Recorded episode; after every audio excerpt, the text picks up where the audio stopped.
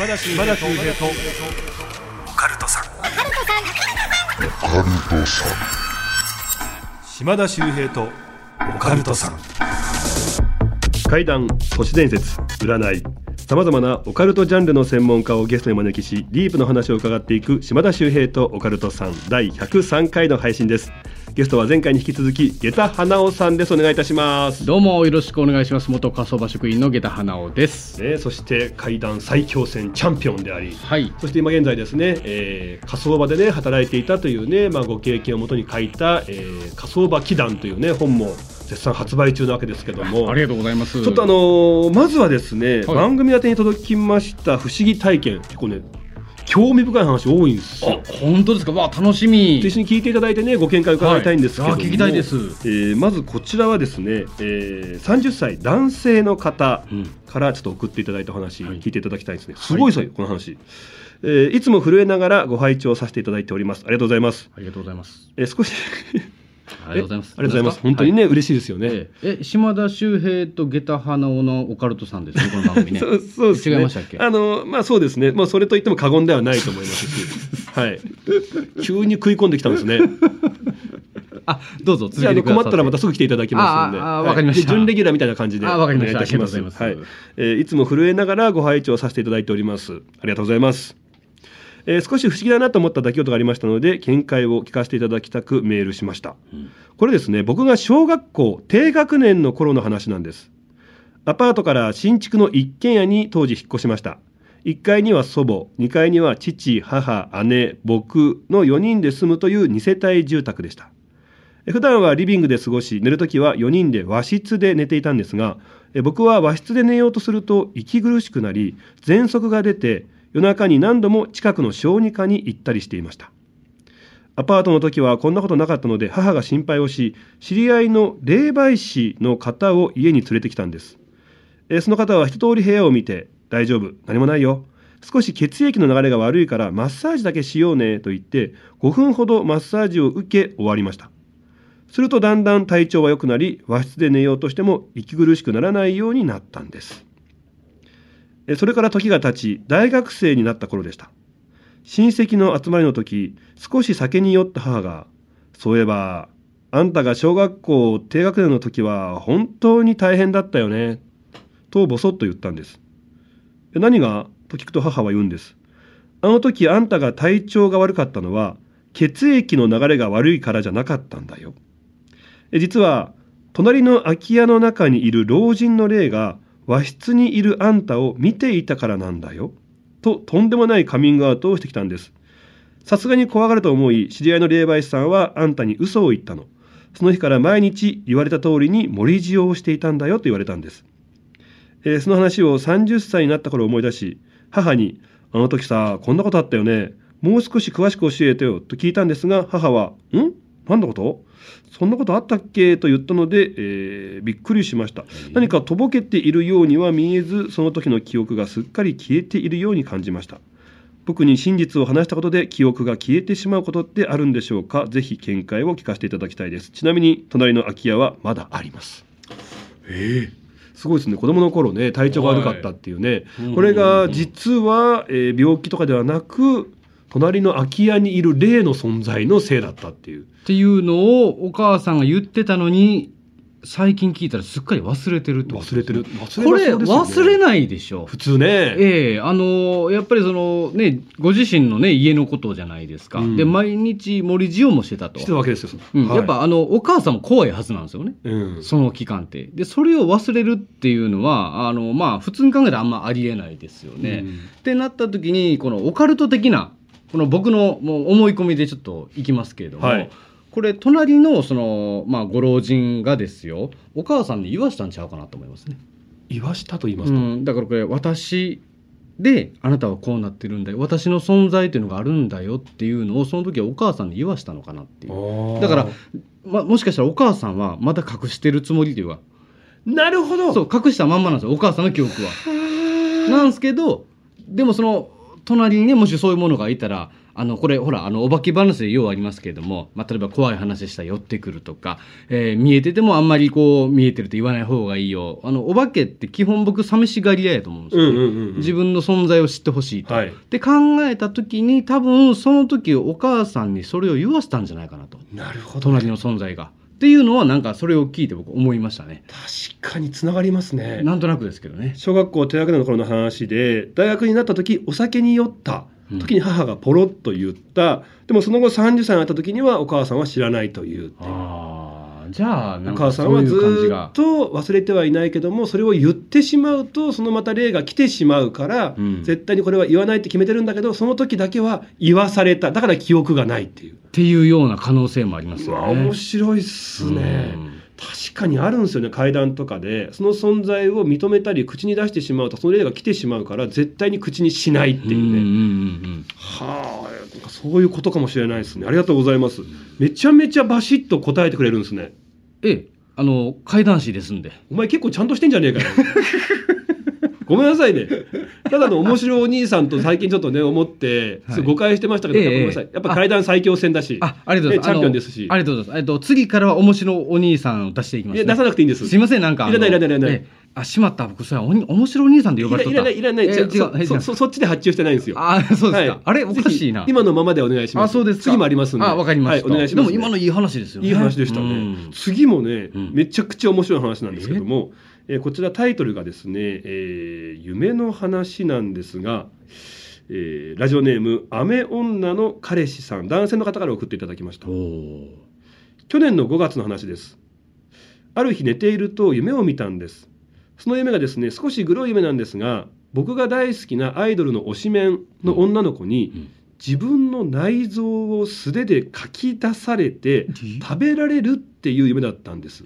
結構グロいっすよね。えげつない夢ですけども、えー自分自身スプラッター映画が好きだったことそして相手が推しメンだったことでいやーいい夢見れたなとのんきに考えていて、えーまあ後でこのね夢のことを調べてみようかなと思い二度寝をしたんです。はい。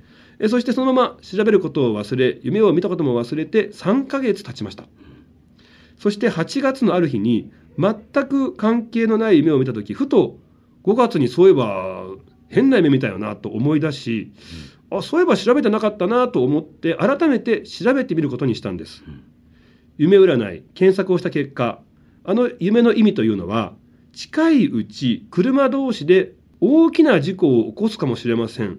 注意が必要ですというメッセージだと出てきたんです。えその文章を見て本当に驚きました。あの夢を見た2週間後、仕事の帰り道に車同士の接触事故を起こしていたんです。えそれもフロント部分がへこむだけではなく、穴が開くくらいの強い事故でした。え双方怪我はあまりありませんでしたが、こんなにもピンポイントで夢占いが当たるんだなとびっくりしました。え他にも上司に怒られる夢を見て起きた日、返しに行くと夢で見た同じ上司に同じ理由で怒られたこともありました。こちらは予知夢なんでしょうか。夢占い意外とバカにできないんだなと思いました。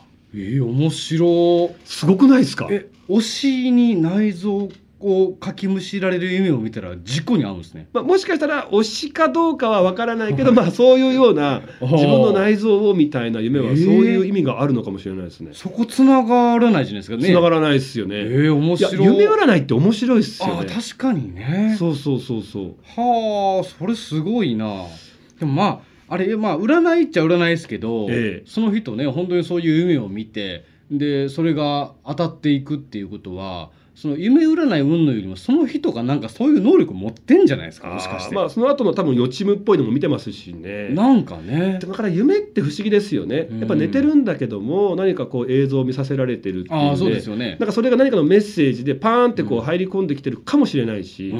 僕ほら自分自身であったのがある心霊スポットに車で行こうって思ったはい。日に、はい。その心霊スポットに向かう夢見るんですよねめちゃめちゃ鮮明でクリアな夢。でその心霊スポット山奥にあるんですけどもそこに車で向かう最中車が故障して僕がそこで死ぬっていう夢だったんですよ。めちゃくちゃ不吉じゃないです不か吉なんですよ。はでこれは夢占い見たんですよ。い。はでその時に不鮮明なぼやけた映像で見る交通事故の夢というのは実際の生活で大きな決断が迫っています。心の準備をしましょうというメッセージですよ。はあ、はあはあ、なんか自分自身そんな大きなことが今後起こるのかなと思った。うん。後、読み進めたらですね。ただしこの夢がとても鮮明でクリアだった場合は意味が全く異なります。え。あめちゃめちゃ鮮明だった。うん。えなんだろうと見たら、うん。ただしその夢がとても鮮明でクリアだった場合は、うん。予知夢の可能性が高いって書いてあるんです。よまさにそこに行こうって決めて思った日に見た夢だったんで、うわ俺じゃそこ行ったら事故起こって自分死んじゃうんだなんて思っては行くのやめたっていうもい、あやめたんですね。鳥がたたったんですよね、それ本当にあの言ってほしかったですけどね。やめろ。よ いや言ってほしかったじゃないでしょえ？いらないんですよそんな。検証検証ですいよ検証。らいやいやいやいや検証。命が一番大事自分の健康と安全が一番大事。すごいですね。ゲストで呼ばれて言ってほしかったですね。どんなゲストやねんね。自分で言ってるんですよ怖いでしょ。怖いなと思いましたよ怖いな怖いなって言って。いやでもそれ怖いっすねそれ。ゾッとしましたね。それゾッとしますね。本当その行こうって思ったその夜ですからね見た夢っていうのが。でまたその行こうとしてる場所があったってそういう場所じゃないですか。そうそうそう僕もこれちょっと夢ではないですけど、ええ。あのこれ番組のロケで、はいそういう、まあ、ちょっと事故が起こるっていうねでロケで深夜ですよ。行ってその道のとこ。そしたらあの赤いランプがこうパンパンパンパンなんかついててあれななんだろうって言って。で番組のスタッフさん見に行ったら本当にそこで事故起こってましたよ、で番組のロケ中止。中止？中止。もうあの警察も来てるんでもう大事故が起こってていやまあそういうなんかその怪談話ってねやっぱあの偶然ではあるんですよ。うん。でもその偶然があまりにもできすぎてるよねっていうところに僕その怪談話の面白さが。そうそう。だから結局あのまあなんかこじつけじゃんとか、うん。ねただの偶然だよって言うんだけど、うん。やっぱりタイミングなんですよね。タイミングでさっきの話もそうですよね。そういうなんか夢を見てで本当に2週間後に事故に遭ったっていうのもこのタイミングじゃないですか。そうそうそうそう。まあ、やっぱりそういうのに何かあるのかなってこう思わせてくれるなんかすごいあの良いあの面白い投稿でしたねこれは。素。晴らしいね、はい。ご投稿いただきましたありがとうございました。30歳男性の方とね、えそして雨女の彼氏さんありがとうございました、ありがとうございました。さあこの後下駄花尾さんに替え玉話披露していただきます。最後までよろしくお願いいたします。島田秀平とオカルトさん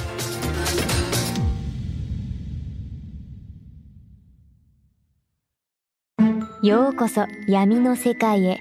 それはこの街のどこかで誰かが体験した秘密の物語。怖いライトゾーン。福原遥がご案内します。詳しくは日本放送ポッドキャストステーションで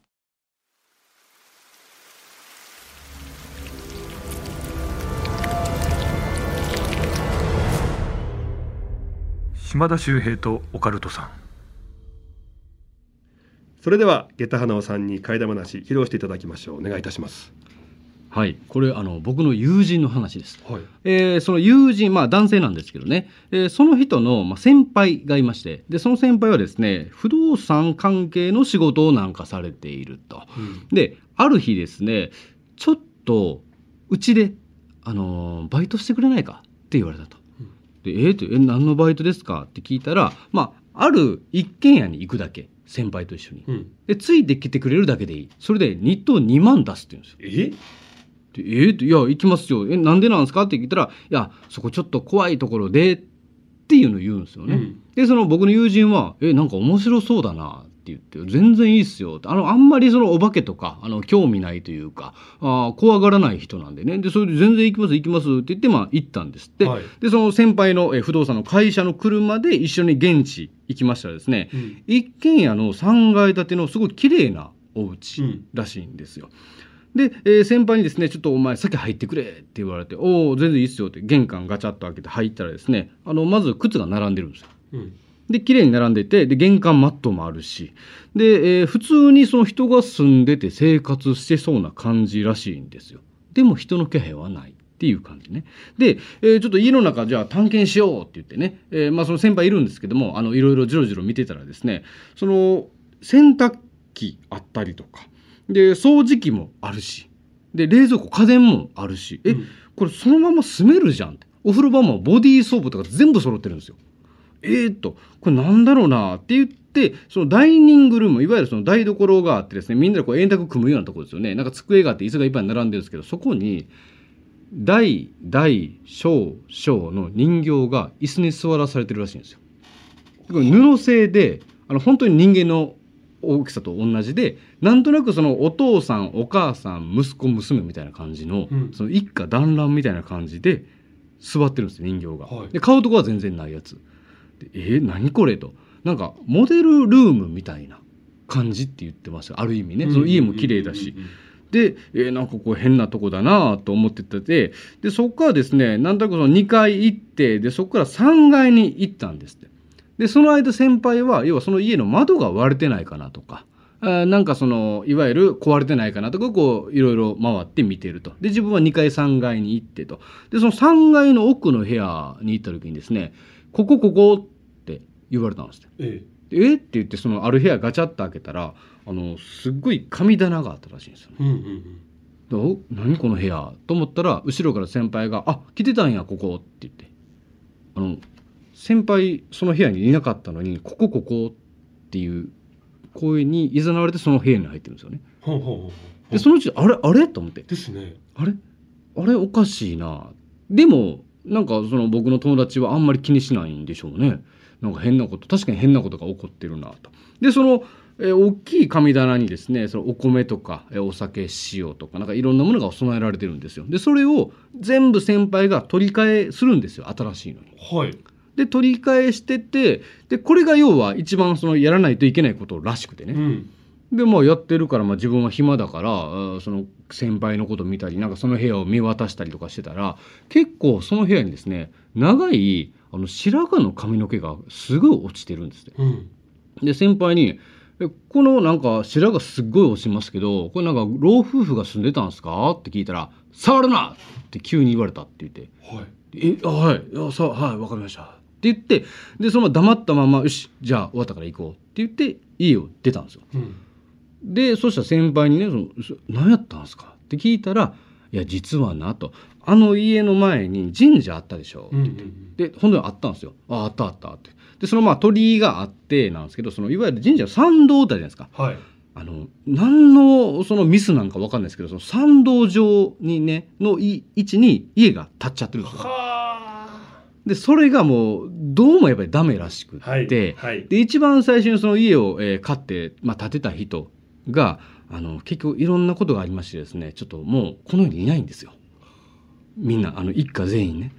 でそっから、えー他の家族が入っては、えーちょっと変なことが起こるって言って出て行って、うん。でまた他の家族が入ってでも変なことが起こるって出て行って、まあ、その中に白髪の髪の毛がすごく落ち落ちてるっていうようなクレームも実際あの管理会社にあったらしいんですよ。ええ。でもあのそのいわゆるクリーニングする人たちそんな長い白髪の人一人もいないし、うん。で行ったらないし。でもそこの家族の人はいやもうなんかすごい髪の毛落ちてるんですって言うけどっていうのでやっぱりこう出て行ったりとか続いて結局その家の管理を今任されてるんようちはって言って。はでその管理というのが本当に窓が割れてないかとか、えーそこの神棚のやつをちゃんと変える。でその要は管理してるわけですから管理費用を誰が出してるの？って自治体が出してるんですねそこの。え？そこの地域の人から頼まれて結構なお金をもらってその仕事をだ月に1回やってるそうです。一人で行くとやっぱりなんかね変なことが起こる。あ急にドサッってなんかすごい大量の紙を落とされたような音がしたりとか、えーなんか人の歩く音がしたりとか。やっぱり変なことが起こるからあの結構知り合いとか誰か連れて、まあ、怖いから2人で行ったりとか、えーそういうことがあるそうです。ありがとうございます。すごいそんなええ変な職業ですよねある意味ね。でも自治体がお金出してるってのがまた不思議ですよね。そうなんですよ。まあだからそこのまあ町ぐるみ村ぐみぐるみって言ったらいいんですかね。そこがお金出してるそうですよ。結構な額を。なんか考えられることで言うと何かやっぱりそこ神棚もしっかりね作られてるってありましたけど、そこもしっかりこうお祭りしていかないと、その自治体の地域に何か悪いことが起きてしまう、っていうようななんか雰囲気もありますよね。じゃなきゃ自治体でお金出すってことにならないですよね。ならないじゃないですか。らそこにまず家建てたのもおかしな話なんで、うん。まあなんかちょっと裏ありそうですよね。やっぱりあの鳥居からね、うん。こう先というのは神域で、はい。神様のいらっしゃる場所、ね通り道ですからね。うん。でまあそうにいうところにお家ってあの僕も聞いたことあるんです関西の方で、やっはい。ぱそのなぜかそこにマンションが建ってしまってるんですけども、うん。やっぱそこ良くないとか。いや聞きますよね。聞きますよね。うん、まあ備えてるのも神棚ですし塩米水とかお酒とかなんでまあもう完全神道系のねお供え物で。だからそこの神社と何かしら関係もあるでしょうね。おそらく。あのーその自分で勝手になんとなくやってるんじゃなくてやっぱりその神社の方法にのっとってやってるんで。え、えええまあ、多分なんかあるんでしょうね、まあ、でもあのあんまりちょっと詳しくはもう言えないですね。怖いんでぱりその、まあ、昔からねその日本のこう考えの中で、はい。あの御領信仰っていうのもあって、はい。例えばねその人々にこう悪さをもたらすようなうん。良くないものでもやっぱ力は強いから、はい。それを逆に味方になってもらうことで守ってもらおうっていうあそうですよね。あるじゃないですか。はいありますあります。だからあの今そうやって自治体がお金を出してしっかりと敬ってお祭りしていることで逆にその自治体の守り神にはなってくれるんだけども、でもそこの、まあ、手入れなんかを怠ったりとか、い無下に扱ってしまった瞬間に何か悪さが出てきてしまうとかうー。んうんまあだからそこちょっともう祀らないといけない場所になっちゃってるかもしれないんでしょうね。ね。うんもしかしたら家の前なんかあったのかもしれないですよ。家建ったわけですもんね、うん誰が建てたのかとか。うん。まあでもやっぱりそれをなんか反対を仕切って建ててしまったことで、建てたんだと思います。やっぱりご不幸もあって、うん今そのままになってしまってるっていう。だからやっぱりなんかここ建てない方がいいよって言われるところってまあ言うこと聞いた方がいいかもしれないですね沖縄の方でも言える話で、はいやっぱり沖縄とかってね、ええまあ本当にこう神様が住む場所とか、うんうんうん人間が入ってはいけない場所いまだにあるじゃないまあ、ですか。歌木とかそうそうそうそうねありますよね。でもリゾート開発に伴って、うんだからそういう場所になんかそういうリゾートを建ててしまうとか、うんアパえーマンションとかホテルを建ててしまったりとかすると結局なんかそこ良くなくなってしまうとかね。ありますようんね。でしかも沖縄なんか歌木だらけですからね実は。結構多いんですよ。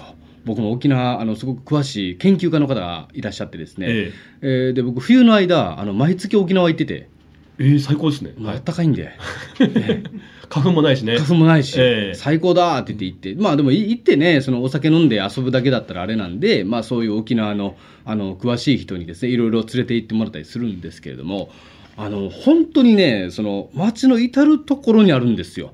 で普通に歩いてたら気づかないようなあの、まあ、山なんですけどなんかすっごい古い階段があってそこ上がったらあるとか。本当に至る所にあるんで、まああそこはやっぱあの神の国ですよねある意味。びっくりしたのがやっぱその沖縄に住んでる方も、うん。まあ医者半分ユタ半分じゃないけども、うん。だからそういう存在にすごくこう身近というか小さい頃から受け入れて育ってるからなんか不思議な存在ってあるよねって方多いじゃないですか。はい。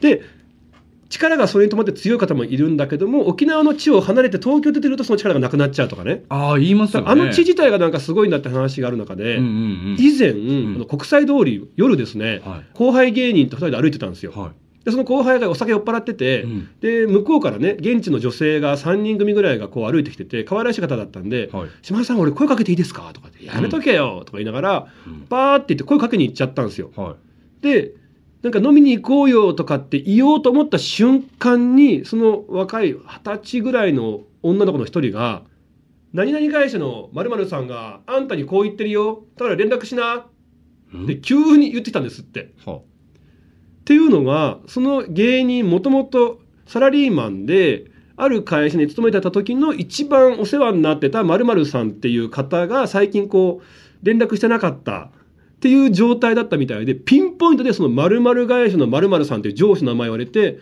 連絡しなっていうふうに言われたもんだからえーってなっちゃう。なんで知ってるんですか？あのさ普通にね飲んでるんだからさ私たちもこうやってうん。あんまりこうふざけて声とかかけに来ないでじゃあねって言って笑って帰ってったんですよ。だからもうあああいつなんか酔っ払って声かけようとしてるな面倒くせえなと思ったから、はい。もうそういうふうにかましてきたというか。あかましでそれ行くんですね。だからもうパンっていうか分かったんじゃないですか。その女性からすると、ユタの人かもしれないですね。ユタの人かもしれないです、うん。一番なんかこう言われてびっくりするようなその人のピンポイントの情報を言って、あやばいやばいってなって。でもそいつも「へー。すいませんでした!」っつって。国際通りで。なりますよね。ああ沖縄もやっぱりまあちょっとまあ沖縄話面白いなと思うのが、はい。あのハブ。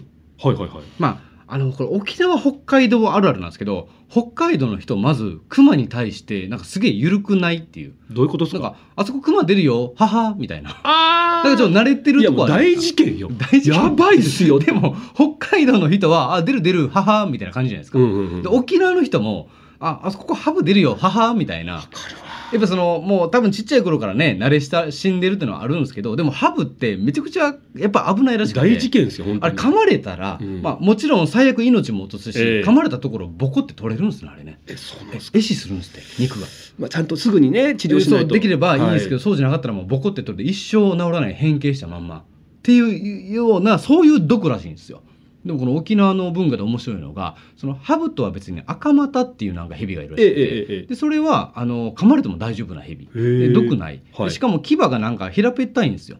であの沖縄のその、まあ、現地の、まあ、地方タレントさんとかが結構罰ゲームで使われてるらしくて 赤股に噛まれるっていうのは。マジっすか？でこれがめちゃくちゃ痛いらしいんですよあの平べったくてでもねグリグリグリってやるんですって。あ左右に、うん。だからめちゃくちゃまあでも毒はないから 芸人さんがよく噛まれている蛇がありますとでその蛇っていうのは一応こう話がありましてね男に化けて、うん。男性に化けて女性をたぶらかす悪い蛇っていう、ープレイボーイみたいなんですね。なんかそういう言い伝えがあるんですよ、はい。あそうなんすねって。で対してハブはって言ったらハブって神格化されてるんですよ。神様？神様なんですよでもねハブって人の命奪う可能性のある危ない生物なんですよ、うん。赤股はそうじゃないのに赤股はだからちょっと悪者扱いになってるんですよ。確かに確かに。だこれがさっき言ったあの信仰の話とやっぱり似てて、ええ。あのハブってだからね人の命を左右するんですよね。あまあ、だからやっぱりそういうふうに信仰されるのかなと。でそのハブの中でもの死にハブっていうのがあるらしくて。あなんか死にハブ。これ僕もあの初めて聞いたんですけど、え例えばあの沖縄でなんか農作業をしてますと。でハブが出たってなった時に、まあ、その斧だったり鎌だったりでハブの頭をパーンってこう落とすわけですよ。うん。危ないから、うん。そしたら飛んでくるんですって。え？頭だけになっても結構ハブってやっぱり生きてるんで生命力強くて。生命力強いんで。でピョンって飛んできた時にその飛んできたハブに噛まれたら確実に命を落とす。ええ。それが死にハブっていうらしくて。だからあの本当にそういうハブの頭を落とす時は本当に気をつけろよっていうのは結構沖縄の人みんな言うっていう。正門の首みたいな。みたいな感じ。首だけになってもこそうそうです。う音量となって。まあ、実際ハブ飛んできますしね。あそうなえーはい。ちょこ避けようないじゃないですか。あそうなんですよ。ただその頭の跳ねたやつは本当に気をつけろって。なんか本当にそういうふうに言ってますね。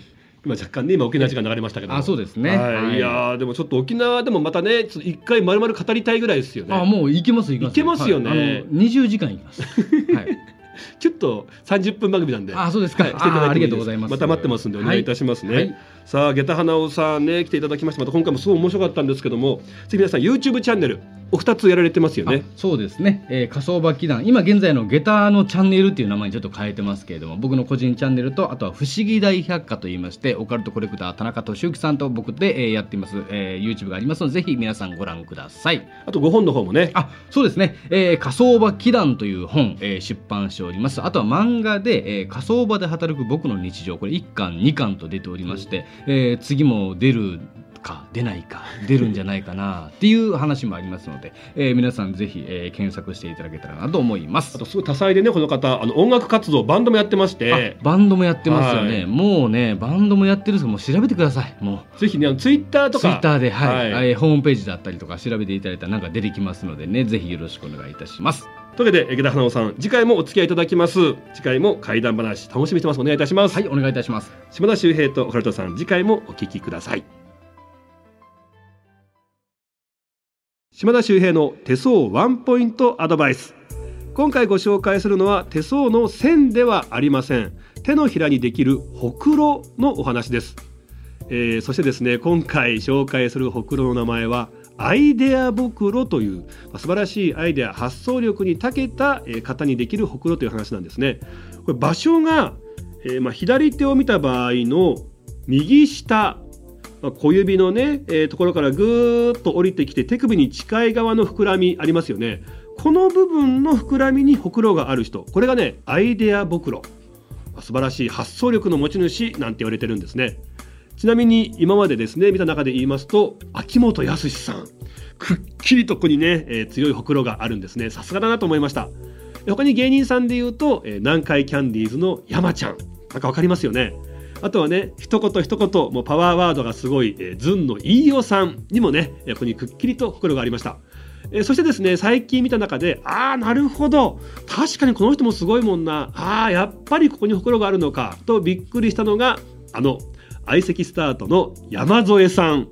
山添さんにもねこちらにほくろがあったんですね、まあ、今ねノリに乗ってですね非常にこう一言一言がねセンスあふれるというね、えー才能の塊のような方ですけども、えーここに、えー同じようにですねアイデア袋ありました、えー皆さんはこの左手を見た場合の右下小指下ぐーっと下がった部分手首に近いあたりの膨らみですね、えーここにほくろあったでしょうか。ある方は素晴らしい発想力の持ち主かもしれません。島田秀平とオカルトさん。